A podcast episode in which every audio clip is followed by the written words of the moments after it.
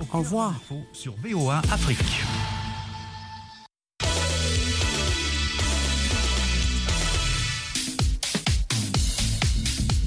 Bonsoir à tous, bonsoir à toutes. Très heureux de vous retrouver pour un sporama d'une grande richesse ce soir. Avec d'abord la finale de la Ligue des champions de la CAF, actuellement en cours à Casablanca au Maroc des confrontations du premier tour qualificatif pour le championnat d'Afrique des Nations et du sacre des Tunisiens de l'US Monastir pour la deuxième édition de la Basketball Africa League. Le format n'a jamais changé et on retrouve comme d'habitude nos consultants pour décortiquer et analyser tout ceci en direct de Casablanca au Maroc. Nous avons Amine Birouk. Bonsoir Amine. Bonsoir Élisée et bonsoir à tous. De Columbus dans l'Ohio, Amédine Si que je salue. Bonsoir Amédine. Bonsoir Élisée, bonsoir à tous les auditeurs de la VO Afrique. Valdo Simon Yamba est lui à Kinshasa en RDC. Valdo, bonsoir. Bonsoir Élisée, bonsoir à tous les auditeurs de la VOA Afrique. Jules Valentin Ngoué du côté de Libreville au Gabon. Jules, bonsoir. Bonsoir Élisée. Bonsoir à tous. Et puis, avec moi dans ce studio, Lawal Din Kosovo. Bonsoir Lawal. Élisée, bonsoir. C'est un plaisir d'être avec vous chaque lundi. Voilà, Sporama, c'est parti. En Europe. Pour commencer, le Real Madrid s'est imposé en finale de la Ligue des champions de l'UEFA face à Liverpool score 1-0. L'unique but est marqué par le Brésilien Vinicius en seconde partie. Le club madrilène améliore son record de victoire dans la compétition avec un quatorzième sacre. À tout ceci grâce à un Thibaut Courtois immense dans les buts. Tout à fait, Élysée, ce quatorzième sacre du Real de Madrid porte l'empreinte de Thibaut Courtois car le portier belge a été énorme durant cette finale de la plus prestigieuse compétition européenne. D'ailleurs, ce n'est pas pour rien qu'il a été élu homme du match, car l'excellent portier belge s'est illustré de fort belle manière hein, à plusieurs reprises. Ce fut le cas à la 16e minute devant Salah et Thiago et ensuite devant Sadio Mané à la 21e minute. Euh, le portier euh, belge a détourné la frappe hein, du, euh, de l'attaquant sénégalais sur le poteau. Très en verbe, Courtois, qui était dans un très grand jour, hein, a réussi à s'envoler encore à la 64e minute pour détourner une frappe enroulée de Mohamed Salah avant de remporter un autre duel en face à l'attaquant égyptien dans un angle fermé. On jouait la 69e minute. Il faut dire, Élisée, que durant cette rencontre, Courtois a été impérial en sortant une frappe déviée par Jota à la 80e minute. Le Diable Rouge était tout simplement injouable avec une haute parade face à Salah à la 83e minute. Des arrêts qui ont permis au Real de Madrid de remporter une 14e C1 dans l'histoire du club Élysée. Karim Benzema, meilleur buteur de cette édition avec 15 réalisations, savoure sa cinquième Ligue des Champions. C'est toujours difficile de gagner des, Ligues des Champions. Mais cette année encore plus. Et voilà, on l'a fait. On mérite notre victoire parce qu'on a, joué que les grosses équipes, que ce soit Paris, que ce soit Chelsea, Manchester City et aujourd'hui euh, Liverpool. Il n'y a pas de chance, il n'y a aucune chance. Tu peux l'avoir une seule fois la chance, mais pas, à chaque fois. On, on mérite, on mérite notre victoire. On a, on a fourni des efforts incroyables. On est revenu à chaque fois, on n'a jamais rien lâché. Et voilà, aujourd'hui, euh, on est content d'avoir gagné. Les Merengues ont montré solidité et efficacité pour remporter leur huitième finale de Ligue des Champions consécutive. Lawal, entre le Real Madrid et la Ligue des Champions. La magie opère toujours. Oui, Élysée, c'est une histoire d'amour entre les deux. Et le Real qui trône sur le toit de l'Europe avec ses 14 titres. Le poursuivant direct est à 7 titres. Le Milan AC. Donc euh, le, le Real la moitié. la moitié, la moitié. Et le Real a, a, a, a cette force là de euh, euh, savoir gagner la Ligue des Champions.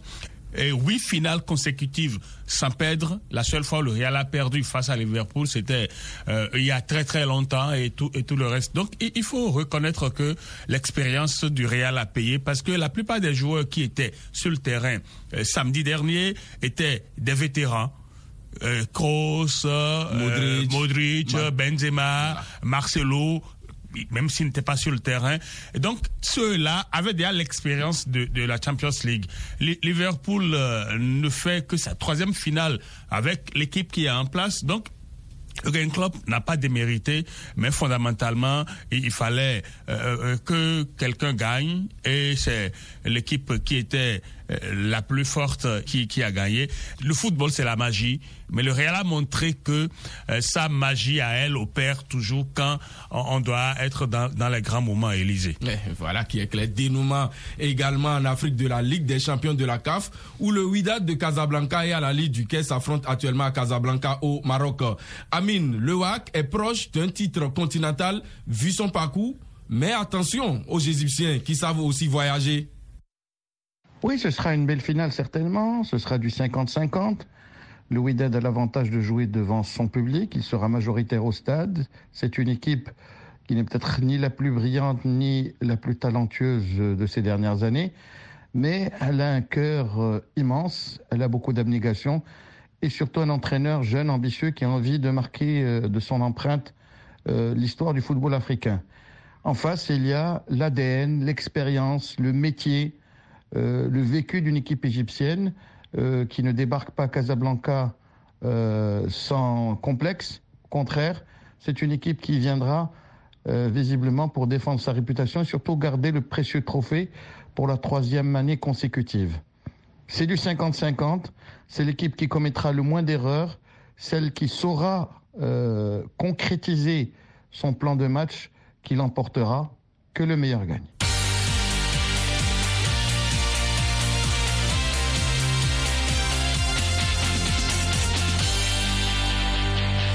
Partir de mercredi, on suivra les deux premières journées des éliminatoires de la Coupe d'Afrique des Nations de 2023. Mais en attendant, la CAF a procédé au tirage au sort des qualifications pour le prochain championnat d'Afrique des Nations. Un tournoi réservé aux joueurs évoluant sur le continent. Cinq zones sur six étaient concernées puisque le Maroc et la Libye sont qualifiés d'office dans la zone nord en raison du forfait de l'Égypte et de la Tunisie. Sinon pour le reste, dans la zone ouest A, on aura Sierra Leone, Cap Vert, Gambie, Guinée-Bissau et Sénégal, Libéria. À Médine, les Lions pourraient à nouveau jouer leur qualification face à leur bourreau la Guinée.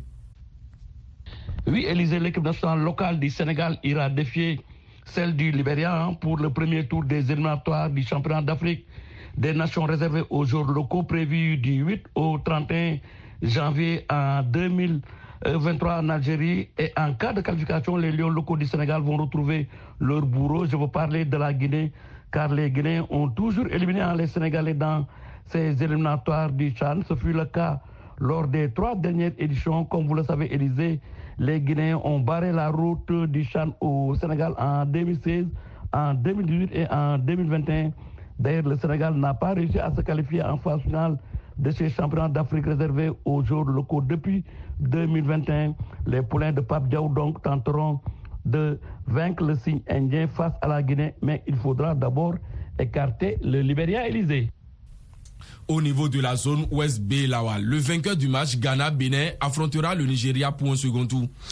Oui, Élisée, la qualité de championnat aujourd'hui au Bénin euh, laisse croire que ce qui se passe va peut-être euh, permettre euh, aux, dirigeants de corriger euh, les tirs. Le Ghana a un championnat professionnel et tout se fait dans les règles de l'art. Mais la récente qualification des juniors pour la Cannes en, Égypte est comme une récompense et ça doit forcément attiser des convoitises de, de ce côté-là. On espère que les Béninois vont sortir leur épingle du jeu, mais face à un Ghana avec beaucoup plus de professionnalisme, gère son football local, mais impossible n'est peut-être pas euh, béninois. le plus dur reste le Nigeria au second tour. Le Nigeria, le Bénin se sont rencontrés en, junior la dernière fois, ils ont pris le dessus et chaque fois que le Nigeria rencontre le Bénin, euh, euh, de façon historique, le Nigeria a toujours pris le, le, le, dessus. Donc les Béninois sont avertis, ils savent ce qu'ils doivent faire pour éviter donc qu'ils ne soient défaits à nouveau les Nigériens. Mais il faudra déjà battre le grand Ghana avant donc de retrouver le Nigeria. Ce n'est pas chose aisée. en revanche, les rencontres Côte d'Ivoire, Burkina Faso et Togo, Niger sont directement qualificatives dans cette poule, tout comme les trois affiches de la zone centre. Centrafrique, Congo, Brazzaville, Guinée équatoriale, Cameroun et puis Tchad, RD Congo. Valdo, les Léopards ont même déjà prévu un stage pour cette double confrontation. Un stage Élysée qui va certainement permettre au nouveau sélectionneur de l'EOPA Chan de l'RDC, Otis Ngoma Kondi, de se faire une idée sur les joueurs avec lesquels il va constituer sa sélection pour faire face au Tchad un match qualificatif au prochain championnat d'Afrique des Nations. À des championnats RDC depuis trois mois, ce tournoi d'Algérie prévu du 5 au 12 juin tombe à point nommé avec trois oppositions, les Sénégal, l'Algérie et le Niger. Les sélectionneurs de la RDC avaient rendu public une liste de 33 joueurs censés faire partie de ce tournoi d'Algérie. Ce qui est évident, certains manqueront à son appel puisque faisant également partie de la liste de la sélection A d'Hector Cooper qui entame les éliminatoires de la Cannes 2023 contre les Gabon, les 5 et le Soudan. Le 8 juin, les sélections nationales de la RDC ont tellement brillé par leur absence sur la scène continentale que l'objectif final est celui d'arracher toutes les qualifications. Question euh, de se relancer sur les tableaux, notamment celui du championnat d'Afrique des Nations.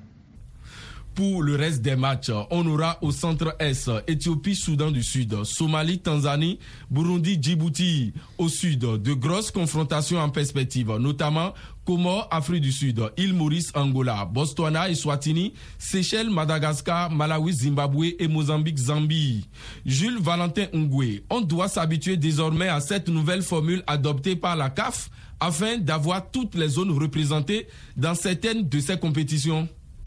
Élysée, à une époque où la plupart des sélections nationales africaines apparaissaient comme de sortes de formations de jubilé, constellées de joueurs professionnels expatriés, appelés au pied levé pour représenter la nation au gré des compétitions majeures, le lancement du Chan était perçu comme celui d'un petit tournoi de consolation pour les joueurs locaux frustrés d'être restés au pays. La Libye, le Soudan, l'Angola et la RDC s'exprimaient dans cet exutoire. Mais pour l'Afrique du Nord, censé dynamiser cette nouvelle compétition, c'était le silence radio. Au fil des compétitions, le Chan est devenu un véritable laboratoire de lancement et de bonification des jeunes pousses prometteuses, les titulaires du futur immédiat, attirant au passage une meute de recruteurs conscients du potentiel. Les réussites organisationnelles et sportives des deux dernières éditions marocaines puis camerounaises, avec le relèvement substantiel de la qualité de jeu et la double victoire d'un beau champion marocain, ont fait passer le Chan à un stade supérieur. Par ailleurs, la production appréciable lors de la dernière canne camerounaise d'équipes majoritairement constituées de joueurs locaux, à l'exemple de celle du Malawi, du Zimbabwe, de l'Éthiopie, du Soudan, de la Gambie ou de la Sierra Leone, a aussi milité pour la valorisation du Chan. Alors, Élisée, pour répondre directement à ta question, je dirais que l'initiative de la CAF visant à rééquilibrer la représentation en phase finale du Chan ne peut être que la bienvenue, notamment pour les zones en progression que sont le sud et l'est du continent. Pour rappel, 18 équipes disputeront la phase finale prévue l'an prochain en Algérie.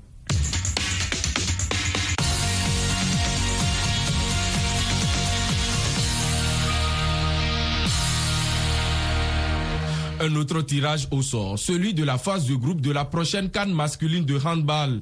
Amin Birouk, le Maroc affrontera l'Égypte tenante du titre et pays hôte, ainsi que le Cameroun de gros morceaux. Ils ont un groupe compliqué puisque l'Égypte est quart de finaliste des derniers championnats du monde handball, quatrième des Jeux olympiques, elle aura l'avantage de jouer à domicile. Et puis le Cameroun, c'est une nation en progrès. Mais on peut faire confiance à cette équipe du Maroc pour pouvoir au moins rafler la deuxième place du groupe et ainsi euh, jouer les phases éliminatoires euh, avec euh, plus de liberté, plus et moins de pression, puisque le Maroc vise une nouvelle fois la qualification au championnat du monde, comme ça a été le cas lors de la dernière édition du championnat d'Afrique qui s'était déroulé en Tunisie, où une cinquième place avait fait le bonheur des hommes d'Onordine Bouhadioui. C'est en tout cas l'objectif à viser et l'objectif à rechercher. Le Gabon, l'Algérie, le Kenya et la Guinée sont logés dans le groupe B. Jules, c'est plutôt équilibré pour les Panthères. Le groupe est équilibré, Élysée, sauf en ce qui concerne l'Algérie, un grand pays de handball qui va très certainement survoler cette poule B. Pour ce qui est du reste, les équipes se tiennent théoriquement, même si dans le contexte actuel de reprise intense des championnats, perturbés par l'effet Covid-19, les avis doivent être nuancés. En temps normal, les Panthères du Gabon, en grand progrès avant la pandémie, pour avoir su relever avec succès le niveau des compétitions locales et rappeler opportunément des sportifs de la diaspora, ont réussi à intégrer la caste fermée des nations qui comptent en la matière. Ce statut leur permettait de discuter crânement la deuxième place du groupe, voire d'inquiéter le favori algérien. Mais la pandémie est passée par là. Et le Gabon, qui était en Afrique le parfait élève de l'OMS en période aiguë de Covid-19, a pratiquement gelé deux ans durant les compétitions internes, ce qui ne lui laisse objectivement que l'option d'un vaste rappel de la Légion étrangère avec l'accompagnement financier supplémentaire que cela suppose, ce qui n'est pas évident par les temps de légère reprise qui courent. Alors, si les Panthères n'arrivent pas à s'adapter à cette nouvelle donne, elles verront arriver sur leur talon un Kenya, grand réservoir sportif, qui ne se déplace pas pour rien, et une Guinée toute heureuse de se retrouver en si bonne compagnie. En d'autres termes, en l'état des choses, les chances du Gabon restent encore à scruter. Abordable aussi pour la RDC dans la poule d'Evaldo, où elle doit cravacher face à l'Angola, la Zambie et le Sénégal. Dans ces groupes d'Élysée, seul l'Angola a un gros palmarès. Quoique n'ayant pas un titre continental, la sélection angolaise aligne une régularité sans précédent au dernier carré lors des quatre dernières éditions de cette Coupe d'Afrique des Nations de handball, alternant troisième et quatrième place. La RDC de son côté peut bien revendiquer la deuxième place dans ces groupes avec notamment son passé des demi-finalistes en 2010 et surtout avec ce qui a été sa toute première participation à la dernière Coupe du Monde de la spécialité.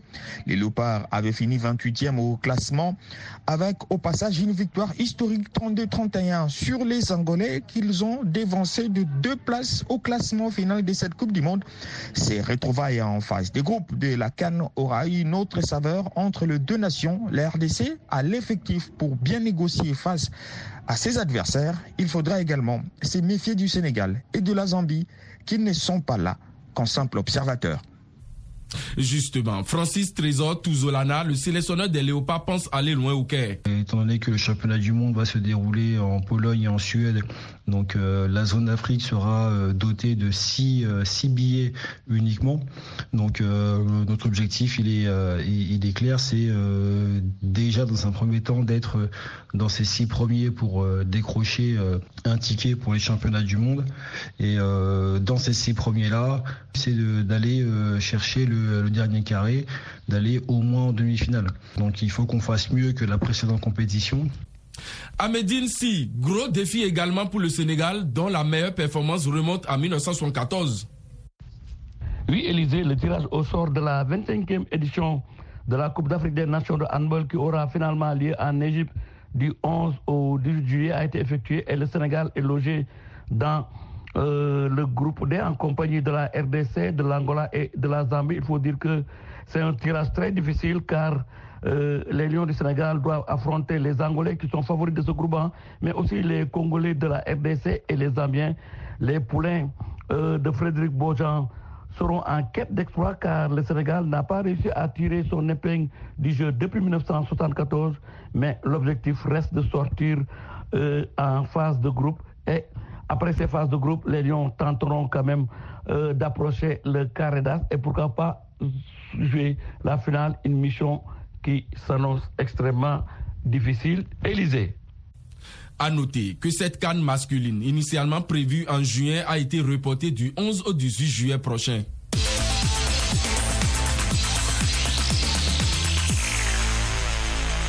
On termine cette émission avec l'épilogue de la deuxième édition de la Basketball Africa League à Kigali au Rwanda.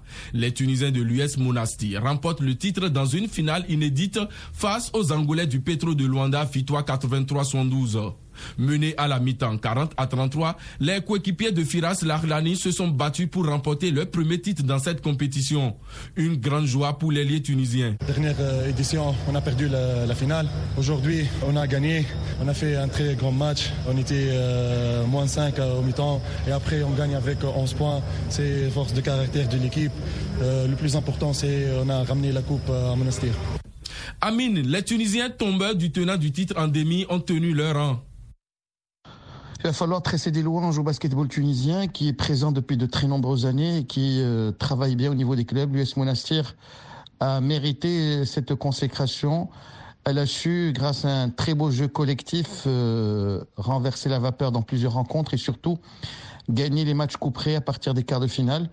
Le basketball tunisien, c'est une longue histoire avec euh, les victoires, puisqu'il faut rappeler que tout récemment, la Tunisie a dominé les derniers Afro-Basket. Elle s'est qualifiée à quelques éditions de Jeux Olympiques et de Championnats du Monde. C'était le cas lors euh, de la dernière édition des Championnats du Monde qui s'était déroulée en Chine en 2019. Et puis, il ne faut pas oublier que le basketball tunisien a son géant qui a déjà disputé quelques saisons en NBA. Il s'agit de Mejri Salah. Donc, on peut rapidement comprendre les raisons du succès d'un tel pays qui travaille bien au niveau des jeunes, qui sait euh, chercher les bons coachs et qui, au niveau des clubs, commence à rivaliser, voire à dépasser les clubs égyptiens à l'instar du Zamalek. Et le fer Macan Valdo, c'est la passation de main du Zamalek qui a longtemps dominé la compétition. Les Chevaliers Blancs terminent troisième. Une troisième place qui en valait la peine, sans quoi la participation du champion sortant à cette deuxième édition de la Basketball African League serait peu honorifique, malgré sa large domination dans le tournoi. Et les Camerounais des FAP en ont payé les frais, 97-74 pour les Égyptiens des Amalek qui, sans nul doute, vont revoir plus d'une fois là où tout s'est effondré en demi-finale devant les Tunisiens des Monastirs qui les ont barré la route de la finale, prenant ainsi leur revanche de la finale perdue lors de la première édition. Comme qui dirait, on n'élimine pas le champion sortant pour ne pas remporter la compétition. Élysée, cette victoire en demi-finale des Monastiques 88-81 sur Zamalek a donc été un véritable passage à témoin pour le club tunisien qui a fini par succéder aux Égyptiens sur le toit du continent au terme de cette deuxième édition de la Basketball African League. Zamalek peut bien se dire que Monastir a été plus fort cette fois Quoi de plus normal pour tout faire afin de revenir fort, alors très fort lors de la prochaine édition et s'élancer à la reconquête de ces titres? Une deuxième édition qui a vu la participation de nouvelles équipes, notamment les Rwandais d'Energy Group, les Guinéens de Slack et les Sud-Africains de Cape Town. Lawal, la session de ce tournoi est en marche.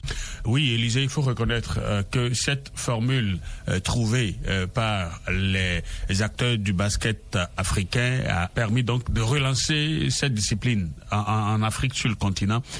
C'est une sorte de renaissance pour le, le, basket africain.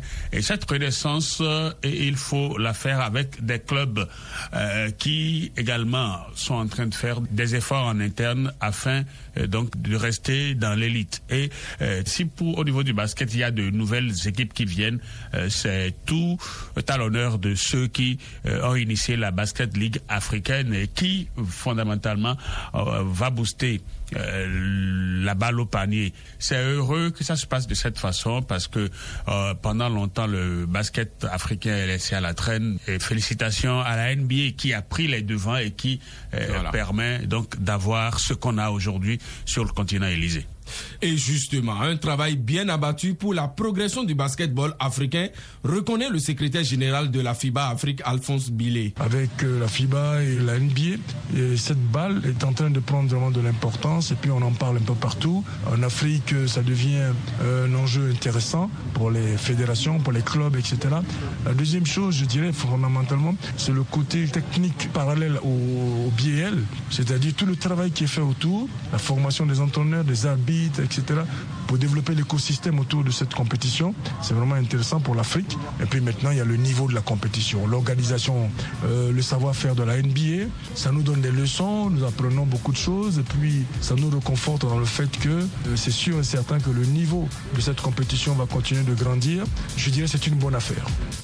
Fin donc du bal au Rwanda sur une note de satisfaction en attendant la troisième édition qui pourrait bien avoir lieu dans le pays. Merci Lawal. Élisée, c'est moi. Sporama, c'est fini. On se donne rendez-vous lundi prochain pour un autre numéro. D'ici là, profitez des programmes de la radio planétaire. Au revoir.